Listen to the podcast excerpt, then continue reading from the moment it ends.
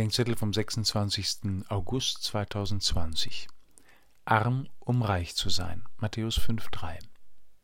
Am 3. September 2020 feiert der Malteserorden den 500. Todestag seines Gründers, des seligen Gerhard. Aus diesem Anlass wird es hier eine neunteilige Reihe über die Seligpreisungen geben. Selig die arm sind vor Gott, denn ihnen gehört das Himmelreich. Matthäus 5,3 Manche Armut ist Not, Elend und Entbehrung. Manche Armut ist Wahl, Verzicht und Freiheit für größeren Reichtum. Existenziell arm ist der Mensch, wo er erkennt, dass er sich letztlich durch das, was er hat oder vermag, nicht reicher machen kann. Im Griechischen steht da selig die Armen im Geiste, to pneumati. Gemeint ist nicht der geistig beschränkte Mensch, sondern der Mensch im Licht des Heiligen Geistes, so wie er vor Gott ist.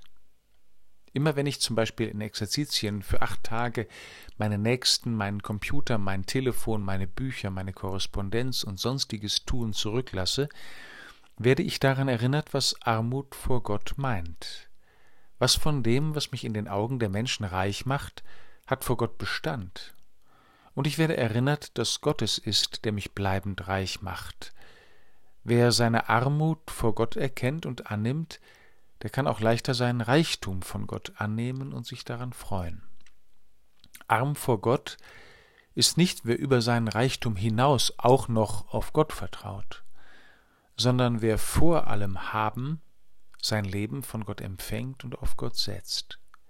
Arm vor Gott ist, wer das, was er hat, für andere hat, wer von Gott und den Menschen unverdient beschenkbar bleibt, wer alles verdankt, was er hat und es lassen kann, wenn es darauf ankommt, spätestens wenn es ans Sterben geht, aber schon hier und jetzt dazu bereit, wenn ein Schritt um der Liebe willen etwas mehr oder alles kosten darf.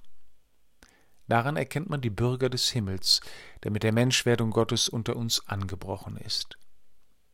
Lass uns die Armut vor dir suchen und lieben, damit wir für unsere Brüder und Schwestern haben, was wir haben, damit wir empfänglich sind für das, was du uns mit ihnen schenken willst, und uns schon hier an jenem Reichtum freuen, den nur du uns geben kannst.